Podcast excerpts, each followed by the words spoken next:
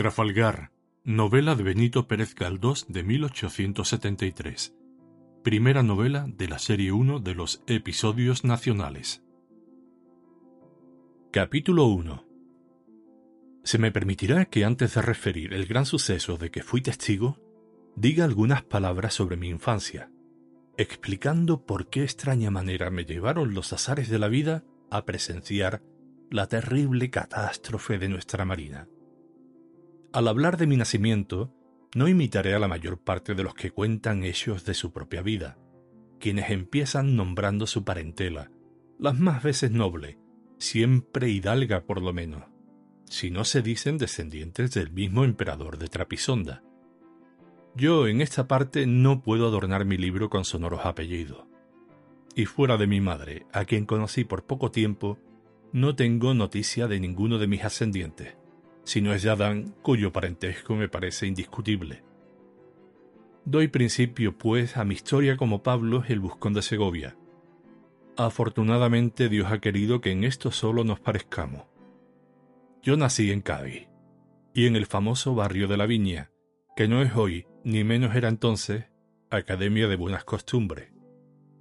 La memoria no me da luz alguna sobre mi persona y mis acciones en la niñez, sino desde la edad de seis años, y si recuerdo esta fecha, es porque la asocio a un suceso naval de que oí hablar entonces, el combate del Cabo de San Vicente, acaecido en 1797.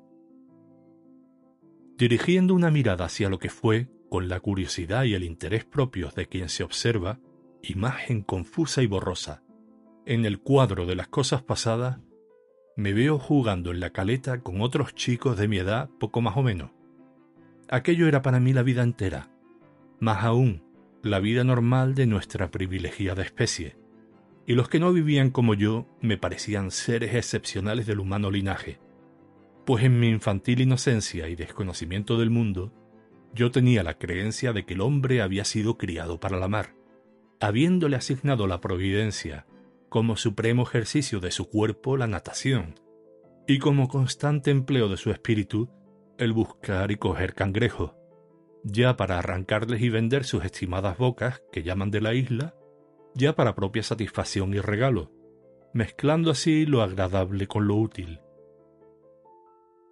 La sociedad en que yo me crié era pues de lo más rudo, incipiente y soez que puede imaginarse, hasta tal punto que los chicos de la caleta éramos considerados como más canalla que los que ejercían igual industria y desafiaban con igual brío los elementos en puntales. Y por esta diferencia, uno y otro bando nos considerábamos rivales. Y a veces medíamos nuestras fuerzas en la puerta de tierra, con grandes y ruidosas pedreas que manchaban el suelo de heroica sangre. Cuando tuve edad para meterme de cabeza en los negocios por cuenta propia, con objeto de ganar honradamente algunos cuartos, recuerdo que lucí mi travesura en el muelle, sirviendo de introductor de embajadores a los muchos ingleses que entonces, como ahora, nos visitaban. El muelle era una escuela ateniense para despabilarse en pocos años, y yo no fui de los alumnos menos aprovechados en aquel vasto ramo del saber humano, así como tampoco dejé de sobresalir en el merodeo de la fruta, para lo cual ofrecí ancho campo a nuestra iniciativa y altas especulaciones la plaza de San Juan de Dios, pero quiero poner punto en esta parte de mi historia, pues hoy recuerdo con vergüenza tan grande envilecimiento, y doy gracias a Dios de que me librara pronto de él llevándome por más noble camino. Entre las impresiones que conservo, está muy fijo en mi memoria el placer entusiasta que me causaba la vista de los barcos de guerra, cuando se fondeaban frente a Cádiz o en San Fernando. Como nunca pude satisfacer mi curiosidad Viendo de cerca aquellas formidables máquinas, yo me las representaba de un modo fantástico y absurdo, suponiéndolas llenas de misterio. Afanosos para imitar las grandes cosas de los hombres, los chicos hacíamos también nuestras escuadras, con pequeñas naves rudamente talladas a que poníamos velas de papel o trapo, marinándolas con mucha decisión y seriedad en cualquier charco de puntales o la caleta para que todo fuera completo, Cuando venía algún cuarto a nuestras manos por cualquiera de las vías industriales que nos eran propias, comprábamos pólvora en casa de la tía Coscoja de la calle del Torno de Santa María, y con este ingrediente hacíamos una completa fiesta naval. Nuestras flotas se lanzaban a tomar viento en océanos de tres varas de ancho. Disparaban sus piezas de caña, se chocaban remedando sangrientos abordajes en que se batía con gloria su imaginaria tripulación. Cubríalas el humo, dejando ver las banderas, hechas con el primer trapo de color encontrado en los basureros. Y en tanto nosotros bailábamos de regocijo en la costa, al estruendo de la artillería, figurándonos ser las naciones a que correspondían aquellos barcos, y creyendo que en el mundo de los hombres y de las cosas grandes, las naciones bailarían lo mismo, presenciando la victoria de sus queridas escuadras. Los chicos ven todo de un modo singular. Aquella era época de grandes combates navales, pues había uno cada año y alguna escaramuza cada mes. Yo me figuraba que las escuadras se batían unas con otras pura y simplemente porque les daba la gana, o con objeto de probar su valor, como dos guapos que se citan fuera de puertas para darse de navajazo. Me río recordando mis extravagantes ideas respecto a las cosas de aquel tiempo. Oía hablar mucho de Napoleón. ¿Y cómo creen ustedes que yo me lo figuraba?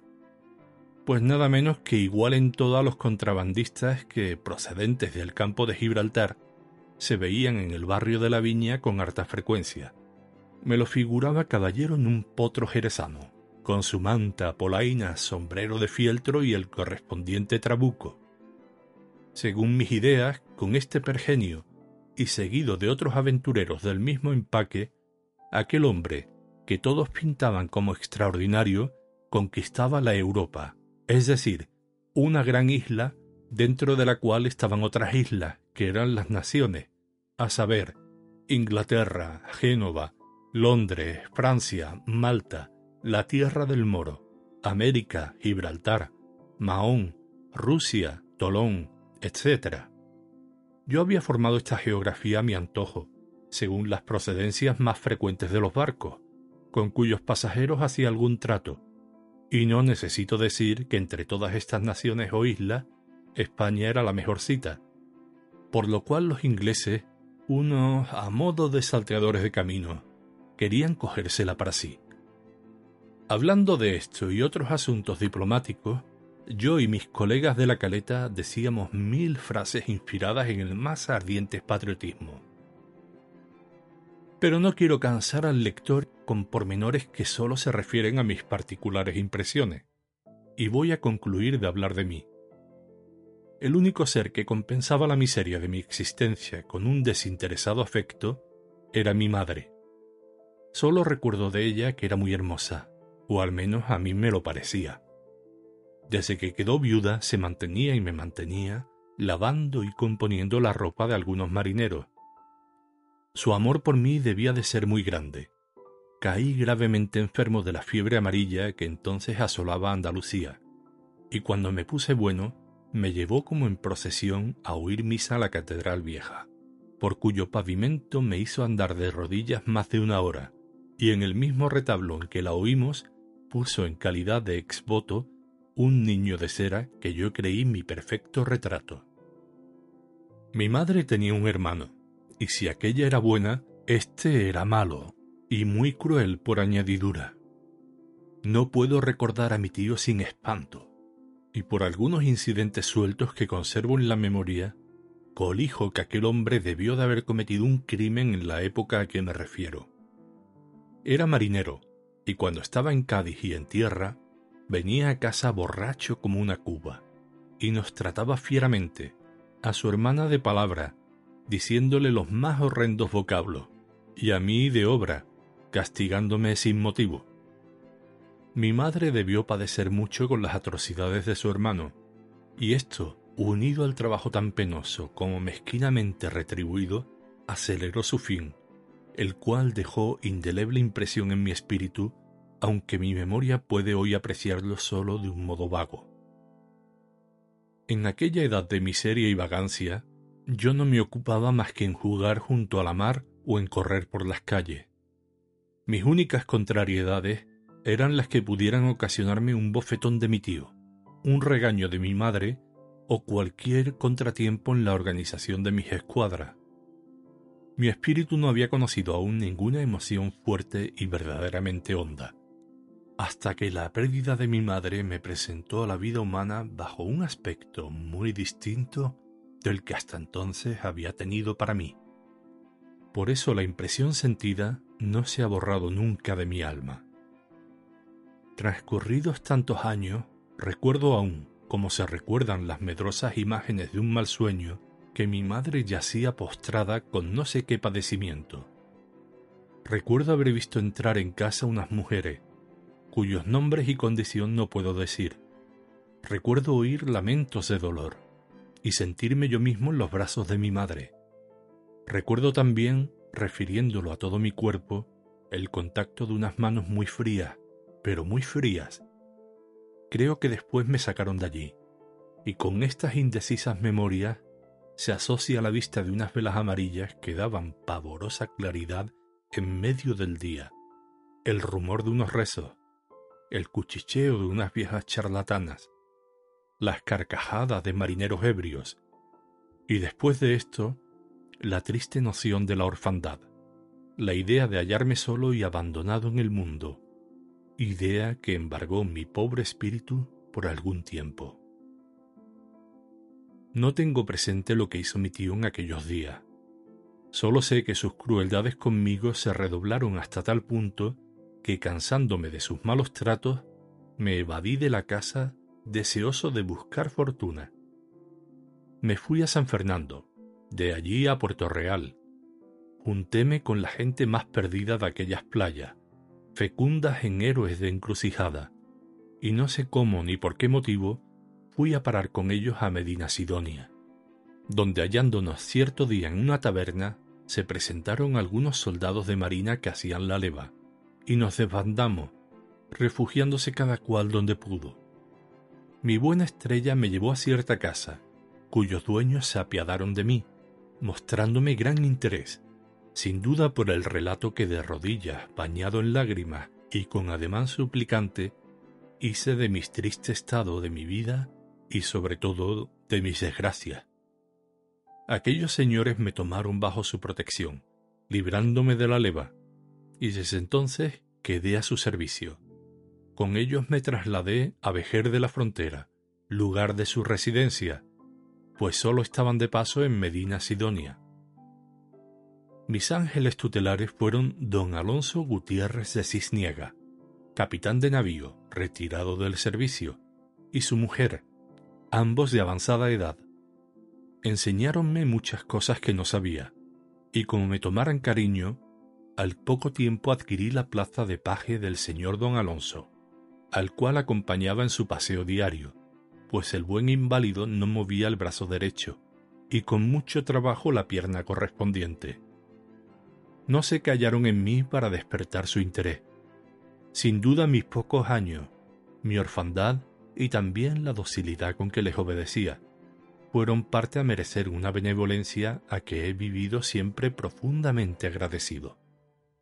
Hay que añadir a las causas de aquel cariño, aunque me esté mal el decirlo, que yo, no obstante haber vivido hasta entonces en contacto con la más desarrapada canalla, tenía cierta cultura o delicadeza ingénita que en poco tiempo me hizo cambiar de modales hasta el punto de que algunos años después, a pesar de la falta de todo estudio, hallábame en disposición de poder pasar por persona bien nacida. Cuatro años hacía que estaba en la casa cuando ocurrió lo que voy a referir. No me exija al lector una exactitud que tengo por imposible, tratándose de sucesos ocurridos en la primera edad y narrados en el ocaso de la existencia. Cuando cercano a mi fin, después de una larga vida, siento que el hielo de la senectud entorpece mi mano al manejar la pluma, mientras el entendimiento aterido intenta engañarse, buscando en el regalo de dulces o ardientes memorias un pasajero rejuvenecimiento. Como aquellos viejos verdes que creen despertar su voluptuosidad dormida, engañando los sentidos con la contemplación de hermosuras pintadas, así intentaré dar interés y lozanía a los mustios pensamientos de mi ancianidad, recalentándolos con la representación de antiguas grandezas. Y el efecto es inmediato, maravillosa superchería de la imaginación.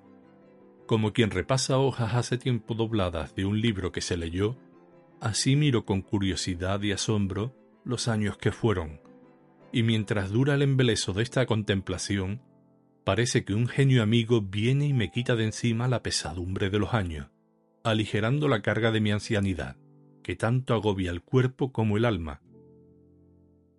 Esta sangre, tibio y perezoso humor que hoy apenas presta escasa animación a mi caduco organismo, se enardece, se agita, circula, bulle, corre y palpita en mis venas con acelerada pulsación. Parece que en mi cerebro entra de improviso una gran luz que ilumina y da forma a mil ignorados prodigios, como la antorcha del viajero que, esclareciendo la oscura cueva, da a conocer las maravillas de la geología tan de repente que parece que las crea. Y al mismo tiempo mi corazón, muerto para las grandes sensaciones, se levanta, Lázaro llamado por voz divina, y se me sacude en el pecho, causándome a la vez dolor y alegría.